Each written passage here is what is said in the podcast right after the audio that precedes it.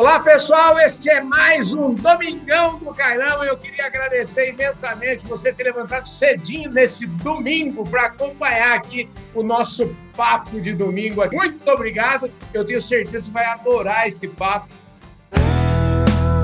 Podcast Fala Carlão.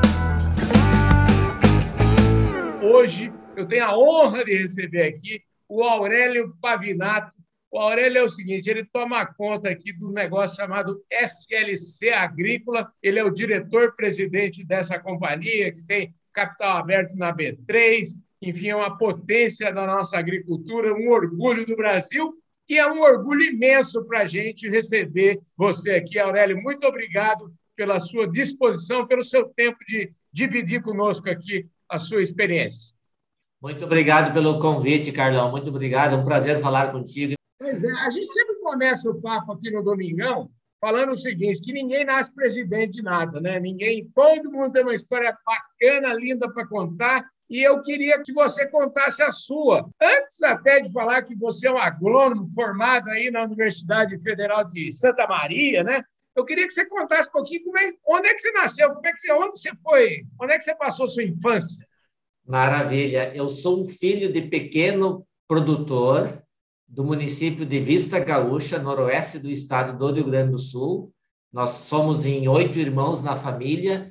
Eu me criei, eu me criei capinando e lavrando a terra com arado de boi, que na época meu pai plantava 20 hectares de terra e, e lá que eu que eu que eu me criei. Uhum. E tive a felicidade de ter um professor muito bom que me indicou que eu deveria fazer o colégio agrícola. Uhum. E, e aí eu fui fazer o colégio agrícola Frederico Westphalen e, e a partir daí me abriram as portas e automaticamente consegui espaço, estudei, consegui passar no vestibular para fazer fazer a faculdade em Santa Maria e aí foi eh, foi sempre investindo muito em estudos, né? Depois é da faculdade fiz o, fiz o mestrado também. Ô, Pavina, deixa eu te contar uma historinha rápida aqui. Você falou de colégio agrícola, então a gente já tem logo uma empatia, porque eu também estudei no colégio agrícola. O Westfalen que você está falando é a cidade de Frederico Westphalen, é isso? Exatamente, exatamente. Olha só que maravilha. Eu tive um, eu já passei em frente lá daquela catedral, uma igreja bonita que tem lá, achei linda a cidadezinha. Então é o seguinte, a gente tem algo em comum, que é ser técnico agrícola. Então, bacana isso. E, e você é um caboclo que gosta muito de estudar, né? Você, eu sei, eu vi aí no seu, no seu pedigree que você é um doutor em solos, não é isso? Exatamente. Eu sempre, desde criança, eu queria estudar. Esse era, era o meu grande sonho, né? Isso fez, fez eu sair da comunidade onde, onde nós morávamos lá e, inclusive, caminhar cinco quilômetros moro acima para ir para ir fazer o primeiro grau na época, né? O ensino fundamental. E, e aí depois continuei faculdade, daí já fiz o mestrado e aí comecei a trabalhar para a SLC Agrícola em 93, há 28 anos atrás, como agrônomo, mestre, organizando a parte de planejamento agrícola da empresa. E aí, na época, a sede da SLC Agrícola era em Horizontina, também na região noroeste do estado do Rio Grande do Sul. Uhum. Em 2003, depois que vendeu a fábrica de máquinas para a John Deere, aí a sede da SLC Agrícola mudou para Porto Alegre, onde, onde nós estamos hoje. E aí eu aproveitei a oportunidade, trabalhando, eu fiz o doutorado. Fazia pesquisa nas fazendas, era, era trabalho e estudo o tempo todo, de 2000, 2004 a 2008. E aí eu fiz doutorado em ciência do solo. Então, até ali, meu foco sempre era o desenvolvimento técnico e agronômico da empresa. Eu era diretor de gerente de planejamento agrícola, e aí depois diretor de produção da empresa. Uhum. E aí assim, eu fiquei nesse cargo até, 2000, até 2012. A partir de que eu virei diretor em 2008, eu, eu comecei a investir bastante em formação em gestão. E aí, pois é, estou vários... vendo aqui. Esse caboclo que estudou até em Harvard, na INSEAD, na Fundação Dom Cabral. O homem é uma. Você andou pelos melhores, eh, vamos dizer assim, pelos melhores metros quadrados da educação do mundo, né, Pavinato? Exatamente, exatamente. Depois de ter, ter, ter concluído o doutorado e a, ter, ter, a formação técnica, eu planejei, não, agora eu vou, eu vou investir em formação em gestão Aí eu fiz um curso da Fundação Dom Cabral em parceria com a Kellogg School of Management de Chicago, em 2012, que é um pós-MBA. E aí, e aí eu aqui na empresa estimulo todo o nosso time a cada três, quatro anos fazer uma reciclagem, um novo curso. E aí eu, eu também faço isso. Em 2016 eu fiz o PGA, que é um programa de gestão avançada da Dom Cabral em parceria com o INSEAD na França. E agora eu estou cursando o chamado OPM, Honor President Management. É um programa de gestão avançada da, de Harvard, Harvard Business School. É um, é um programa de três anos. Eu fiz o primeiro módulo, que são três semanas, uh, o primeiro ano. O segundo módulo era para mim ter feito agora, em função da, da pandemia e da quarentena, acabei não indo agora e vou irei o ano que vem, fazer o segundo módulo, depois o terceiro módulo, e assim eu fecho esse curso com uma turma internacional. Mas a, a, o investimento em educação é, é, a forma de você evoluir na tua carreira, e tanto, tanto técnico inicialmente e depois na gestão. A gestão da empresa, as, os métodos modernos de gestão, você só aprende vendo o que o mundo faz e o que as empresas modernas fazem, e aí você traz isso para o, para o teu negócio e com isso você consegue evoluir como profissional e também evoluir a sua empresa. Pavinato, deixa eu te contar uma história. Você falou desse negócio de andar 5 quilômetros a pé para estudar. Eu, quando eu fiz a sétima série, eu me lembro que eu andava 5 quilômetros até na beira do asfalto para pegar um ônibus para poder estudar. E a minha mãe tinha um argumento, minha mãe tinha um argumento muito forte para a gente estudar. Ela dizia o seguinte: se repetir de ano, vai trabalhar na roça, você entendeu? Então, assim, capinar, vai, vai, vai voltar a, a capinar na roça. Mas isso deu uma, fez a gente ter uma vontade muito grande de estudar. O, a sua família, a sua mãe devia valorizar muito os estudos também, né, Pavinato? O, o meu pai, infelizmente, ele não teve oportunidade de estudar nem o ensino básico, né? Então, ele, uhum. é, ele é analfabeto. Ele é analfabeto até hoje ainda. E ele, e ele, e ele só falava assim, guri, capricha. Porque ele não podia, ele não podia me apoiar nos estudos, né? Então eu tinha que me virar.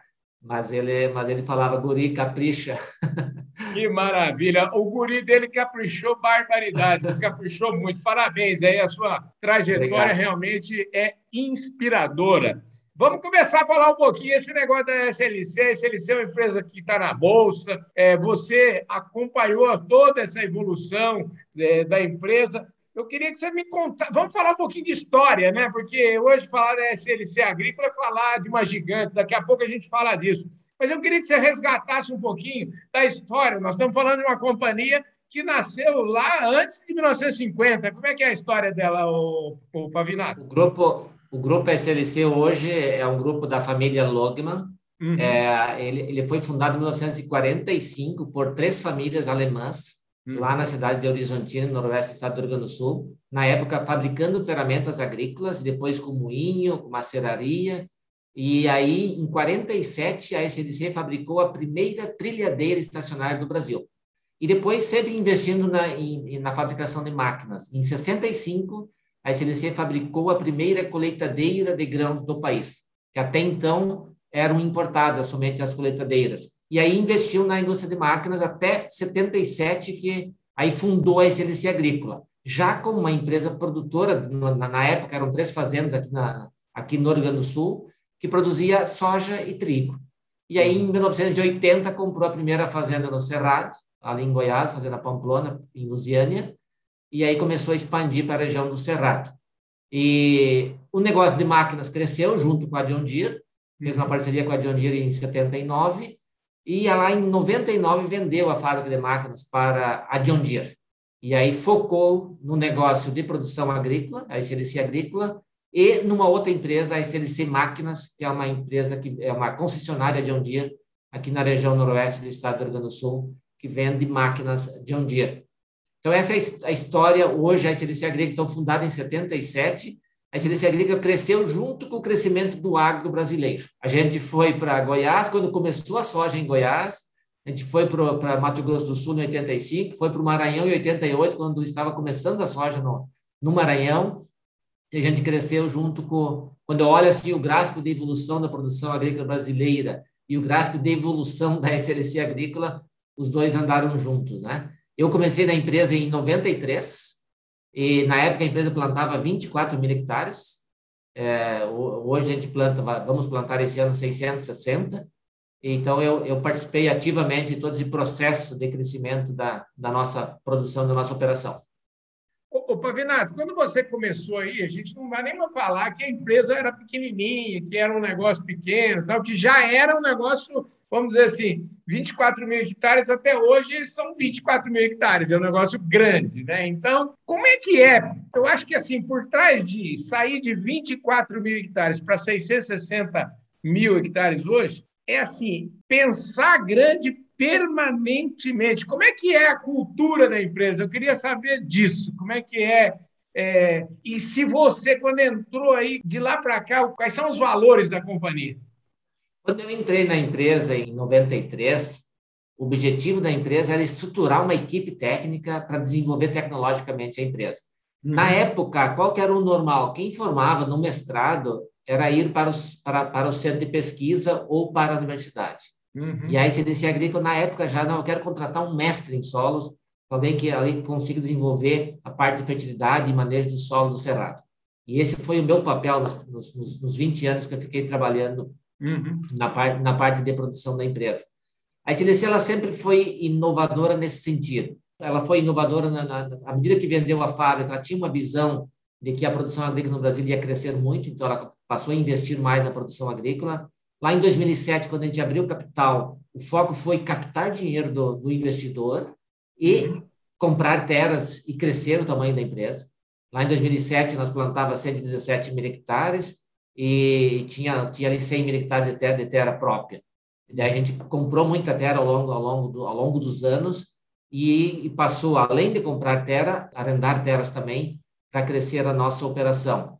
Eu comecei na empresa, na época nós também estabelecemos um centro de pesquisa dentro da empresa, para a gente, gente adaptar o pacote tecnológico e nós ter uma tecnologia o mais ajustada possível uh, para cada fazenda da empresa, com isso maximizando o resultado, tanto o resultado econômico, quanto ter um sistema de produção sustentável. Trabalhei muito em cima de manejo correto do solo, rotação de cultura, plantio direto, ao longo desses anos todos, para nós ter um sistema de produção sustentável. E, felizmente, a gente evoluiu muito em produtividade ao longo do tempo. E aí, trazendo toda uma tecnologia de gestão que nós, na parceria nossa com a John Deere, eu sempre afirmo, nós trouxemos a gestão industrial para o campo.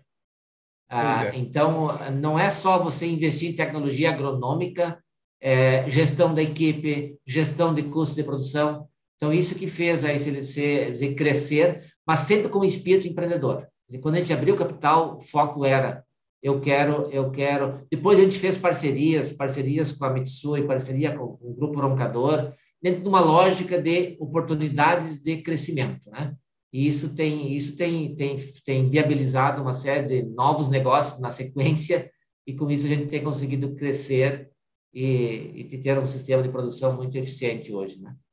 Maravilha. Eu quero aproveitar aqui para mandar um abraço meu amigo Marcos de Abreu, lá da Employer, que entende tudo de RH, que é nosso apoiador aqui. E já quero aproveitar esse abraço lá para o Marcos Abreu. Estão fazendo 35 anos de atividade no agronegócio, hoje, inclusive, completando 35 anos. Eu queria saber de você, Papinato, já falando de RH, talvez a coisa mais importante que vem na minha cabeça é como gerir 660 mil hectares, quer dizer, tem uma série de coisas envolvidas, e, a, e o primeiro ponto que eu queria tocar é em relação à gestão, em relação a pessoas. Né? Como, é que, como é que é a atração de talentos para esse projeto tão importante? Essa atração de talentos segue esse modelo que você mesmo, vamos dizer assim, o, o modelo é, que, que, vamos dizer, que a, a, família Logman construiu contigo, por exemplo, né, que entrou há 28 Sim. anos, fez uma carreira,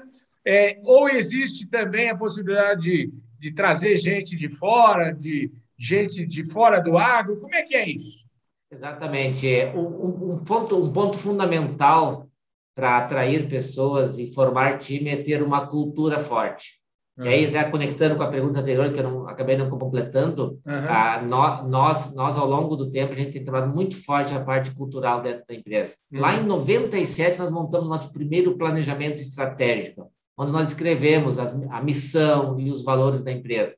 Em 2014, depois que eu assumi como diretor-presidente da empresa, eu assumi no final de 2012, uhum. nós reelaboramos, reestruturamos a, a nossa missão, até nós reescrevemos, colocamos como sonho grande, e hoje o nosso sonho grande ele é impactar positivamente as gerações futuras, sendo líder mundial em eficiência no negócio agrícola e respeito ao planeta.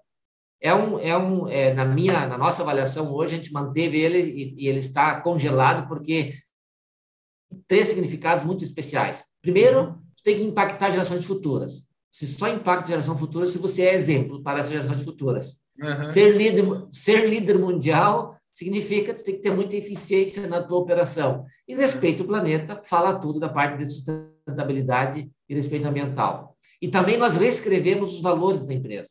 Eram sete, eram mais descritivos, um pouco longo, difíceis do time compreender e decorar. Aí uhum. nós, nós escrevemos e, e resumimos em quatro valores somente.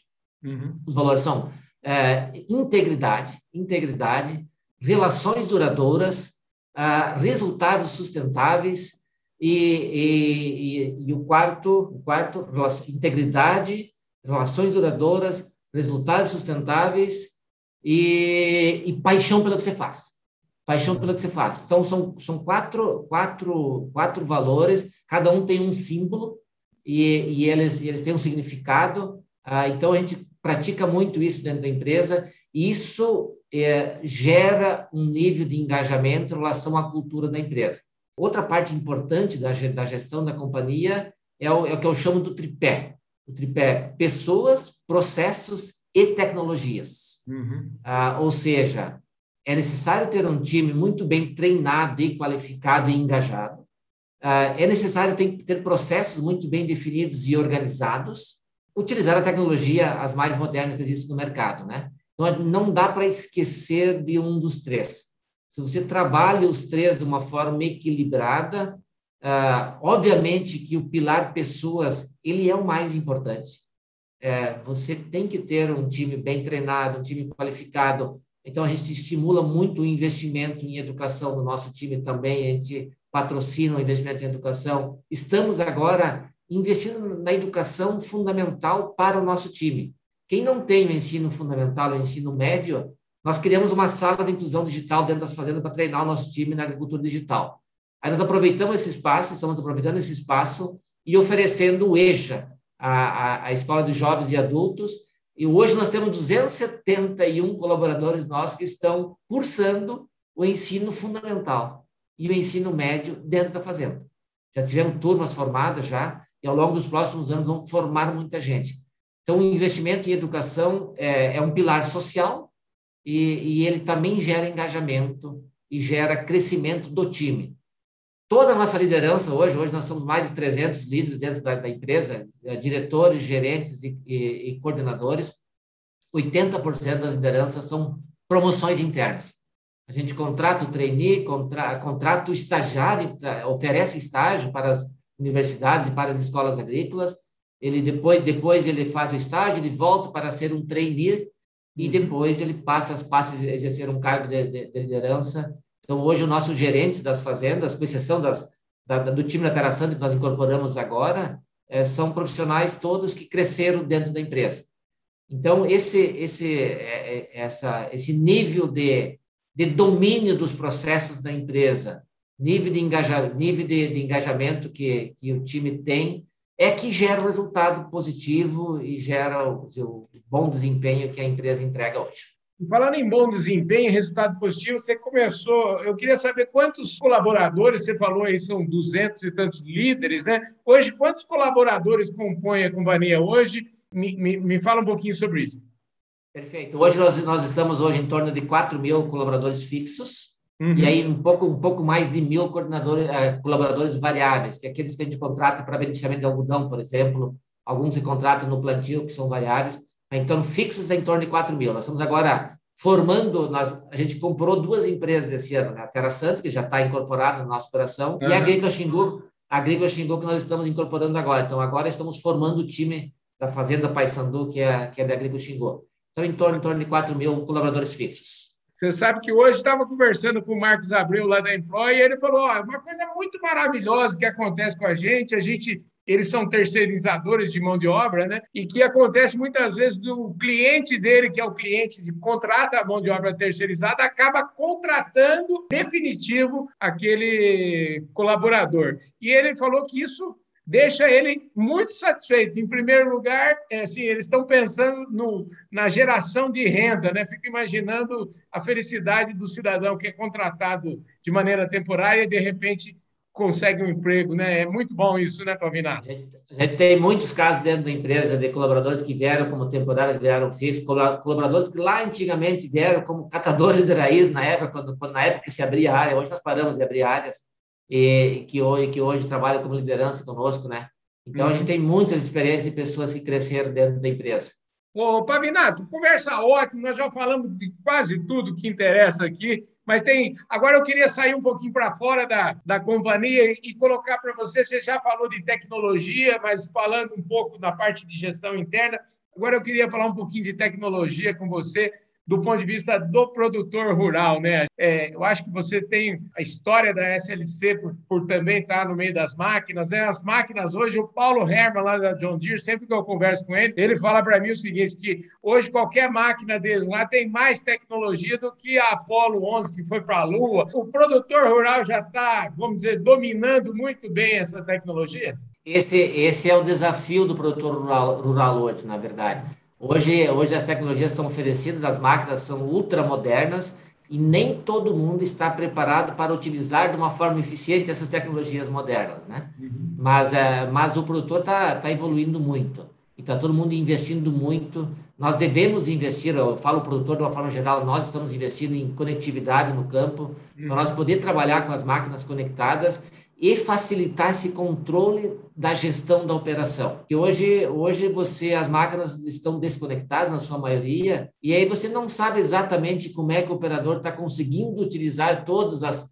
as possibilidades que existem naquela máquina, né? E aí na medida que na medida que o agro evoluir e que nós colocar conectividade no campo, eu sei que o Paulo Herman está trabalhando forte para gente para estimular o setor uhum. a investir em conectividade. Eu tenho certeza que isso vai é, nós vamos ter um upgrade em termos de eficiência da operação e controle de qualidade das operações. Ó, o, o secretário Arthur Coimbra, lá do Ministério das Telecomunicações, esteve falando comigo aqui e disse que o Brasil vai mudar. É outro Brasil depois do 5G. Você acredita nisso também, Fabiano? Com certeza, com, eh, com, certeza. Na verdade, lá no campo, primeiro tem que chegar ao 4G, que não chegou ainda, né? No, uhum. no geral tem que chegar ao 4G para poder trabalhar com a máquina conectada, trabalhar com o tablet conectado. Nós da SLC estamos acabando de colocar em todas as fazendas nossas agora esse ano, agora o ano que vem a gente coloca nas fazendas que nós adquirimos, o 4G não só na sede, o 4G no campo, lá nas lavouras, né? Sim, sim, sim. E, então o Brasil precisa investir no interior para ter conectividade no campo. O 5G, ele, ele vai ser uma revolução, hum. mas aí ele, ele tem que vir conectado com toda essa gestão de frota, a gestão de imagens, a gestão de dados, quer dizer, a gestão da operação agrícola com mais eficiência. Então, é, então é um desafio, diria assim, para a cadeia como um todo. Uh, o produtor grande, obviamente, tem mais condições de já começar com uma estrutura mais completa. As uhum. cooperativas também, o Brasil hoje tem muitas cooperativas, então já consegue. Mas o produtor individualmente, ele tem mais, e produtor médio ou pequeno tem mais dificuldade. Então, aí demanda esse suporte das cooperativas, das concessionárias regionais, né? Para a gente evoluir no sentido de maximizar toda a tecnologia que, que é oferecida hoje nas máquinas e com a conectividade e o 5G vão ter muitos aplicativos, muitos sistemas de suporte, muito, muito, muito, muito suporte para o produtor que vai ser muito será facilitado em relação ao que é hoje, né? Então eu estou muito otimista com uma revolução nos próximos anos em termos de manejo das culturas e qualidade das operações. Isso vai ser, vai, vai, vai nos ajudar a dar mais um salto de produtividade. O Brasil evoluiu muito produtividade ao longo dos últimos anos e nós temos um potencial para continuar evoluindo com a agricultura digital. Como é que é a gestão agora do risco? É, vocês plantam 660 mil hectares, janela de plantio desse tamanho. Como é que é gerir tudo isso. Nessa época de plantio, aí falta chuva aqui, falta chuva ali. Como é que. É, você consegue dormir direito nessa época, ô, Fabinato? Eu consigo, eu consigo. Ah, tem um time responsável. Obviamente, a magnitude do problema, às vezes, se, se, o problema é pequeno, você não se preocupa tanto, se o problema é grande, você se preocupa um pouco mais, né? Aí gera, pode gerar alguma insônia, né?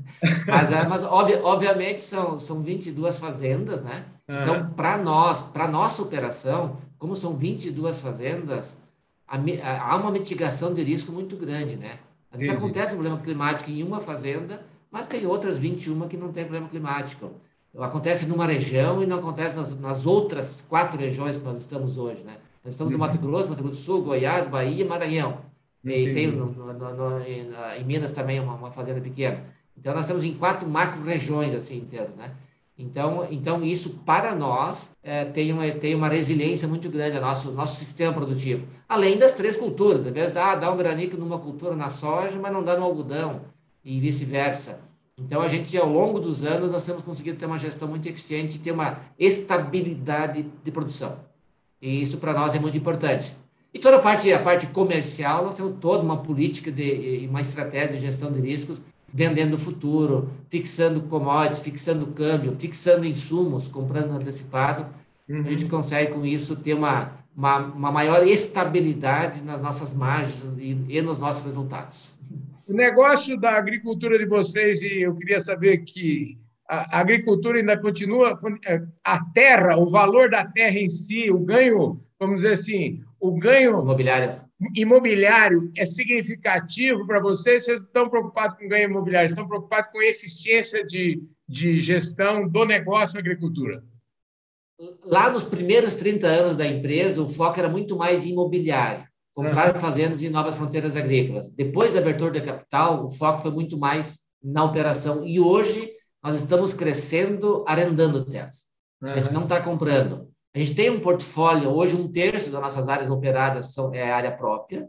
Então, é um portfólio importante, é um portfólio que gera um ganho imobiliário importante, mas o, mas o foco primeiro nosso é, é a operação e gerar cada vez mais resultados e ter um sistema de produção sustentável, os pilares da, da sustentabilidade para nós são, são fundamentais e nós temos trabalhado forte nos três pilares, tanto no, no econômico quanto no social e no, e no ambiental. Eu comentei do social das, dos colaboradores nossos, nós temos feito ações também sociais nas comunidades no entorno das nossas fazendas, investindo em educação. Nós criamos o Instituto SLC o ano passado para investir em educação. O foco do Instituto é investir em educação nas comunidades onde nós estamos inseridos. É isso, com isso a gente ajudar no desenvolvimento social. Esse é o, é o grande desafio. Você dar a cesta básica é importante. Acabou até esses dias doando aí 10 mil cestas básicas, também é importante para a questão da carência também. Ninguém consegue estudar se não tem comida, né? Mas o que vai, o que vai transformar a sociedade vai ser a educação. Então, o Instituto SDC tem esse foco. Eu conversando uns tempos atrás aí com o meu amigo Marcelo Prado, o Marcelo falava assim: não, Carlão, a gente está vendo uma transformação aí, por exemplo, na distribuição de insumos agrícolas, nos Estados Unidos é assim, aqui vai ser assim também. E aí, agora, aproveitando essa história de que vocês estão aí metidos também com máquinas agrícolas, tem uma operação gigante dessa, eu queria perguntar para você a respeito de colheita, né? Porque colher é um negócio. É, gigante, colher, plantar. E a questão que eu quero pôr é a seguinte: a terceirização. Me parece que o índice de terceirização nos Estados Unidos é 70%, e na Argentina também é mais ou menos isso, e aqui no Brasil nós estamos longe disso. Eu queria saber se essa tendência ela vai acabar acontecendo aqui no Brasil, quais são as vantagens de você ter a própria frota, qual é a vantagem de você terceirizar. Eu queria que te ouvir em relação a isso. Na minha visão, a tendência é também se fortalecer aqui no Brasil, porque porque você profissionaliza cada vez mais, cada uhum. cada cada especialista na sua área Uhum. E além disso, na, na parte de frota de máquinas, você você prestar serviço em uma região, prestar serviço em outra região durante o, o mesmo ano agrícola, você reduz custo, porque uhum. você é, dilui a depreciação desse desse ativo, né? Sim. Então, usar mais horas por ano o mesmo ativo, você tem uma redução de custos, né? Então, na, na minha visão, a tendência é começar a se fortalecer esse mercado no Brasil, é, de terceirização também da parte dos serviços ao, ao agricultor me parece que para terceirizar não existe tantas, vamos dizer, tantas empresas terceirizadoras especializadas ainda no Brasil, né? Exatamente, exatamente. Então, mas eu, à medida que o mercado começa a surgir, Hoje, uhum. hoje, hoje já, já existe. Nós hoje estamos, estamos terceirizando ali 40% da nossa colheita de soja, por exemplo, nós terceirizamos um pouco do milho e, e começam a surgir já algumas empresas preparadas para isso, né? Que até então era muito aquele produtor do Paraná que migrava para colher no cerrado durante depois que ele colhia a produção dele. Não era, não era um prestador de serviço especializado. E hoje já está, está começando a ter já uh, uh, companhias especializadas em prestar serviço. Ô, Pavinato, ó, eu queria saber agora, para a gente fechar mesmo, é o seguinte: você, você era aquele piá que andava aqueles 5 quilômetros lá, não, chegava na sua. Você tinha, assim, um objetivo na sua vida, você é um cara hoje. Como é que você está na sua vida hoje? Você, você achou que chegaria tão longe? Eu, eu, eu, eu, eu não tinha imaginado que eu chegaria tão longe. Uhum. Eu tinha um sonho, eu tinha um sonho que era crescer profissionalmente e fazer um, e ter um ótimo desempenho profissional os passos eu fui dando à medida que, à medida que eu, fui, eu fui evoluindo na carreira, né? À medida que eu virei um gerente, não, eu quero virar um diretor um dia. Quando eu virei um diretor, ah, eu quero virar um presidente. Entendi. Eu tinha, lá, lá em 2010, eu, eu pensei, eu quero virar um presidente, um presidente da empresa, né? E eu estava imaginando lá por 2015, né? Mas aí, por coincidência, por algumas mudanças aqui, em 2012 eu já, eu já assumi a posição, né? Então, Maravilha. e hoje é, e hoje, cada vez mais, dizer, na, na, posição que eu estou, o meu, meu grande desafio aqui hoje é uhum. entregar uhum. o nosso sonho grande, aquilo que eu falei. É uhum. É, entregar, é ser exemplo para o futuro, é, é, ter um sistema de produção sustentável com toda a formação agronômica que eu tenho. Eu quero realmente, daqui a 20, 30, 50 anos, meus netos falar, realmente, aqueles projetos lá que a ICDC fazia foram um exemplo para a sociedade e o Brasil, daqui a 30, 50 anos, vai ter um, um agro reconhecido mundialmente como sendo altamente produtivo, altamente eficiente, é, altamente sustentável. Esse é meu sonho agora para os próximos 20 anos de carreira. Maravilha. Escuta, como é que o Pavinato gasta o tempo dele, o tempo que sobra aí? Porque tá difícil. Eu queria saber se sobra bastante tempo. Como é que é seu final de semana? Me conta um pouquinho aí. Como é que você faz para distrair um pouco? Eu, eu costumo afirmar assim, na, não é suficiente você ter sucesso na carreira, ter um, um, bom retorno econômico, né? E você não cuidar da sua saúde, por exemplo. Eu cuido da minha saúde. Eu faço academia duas vezes por semana, eu jogo bola uma vez por semana, eu corro uma vez por semana, né? quatro vezes por semana. Eu tô, eu tô, eu tô praticando exercício físico, né? Eu procuro ter uma alimentação saudável e eu procuro dedicar o tempo para minha família. Claro, eu chego em casa sempre um pouco tarde, sete, oito da noite, mas uhum. chegando em casa eu dedicar esse tempo para a família.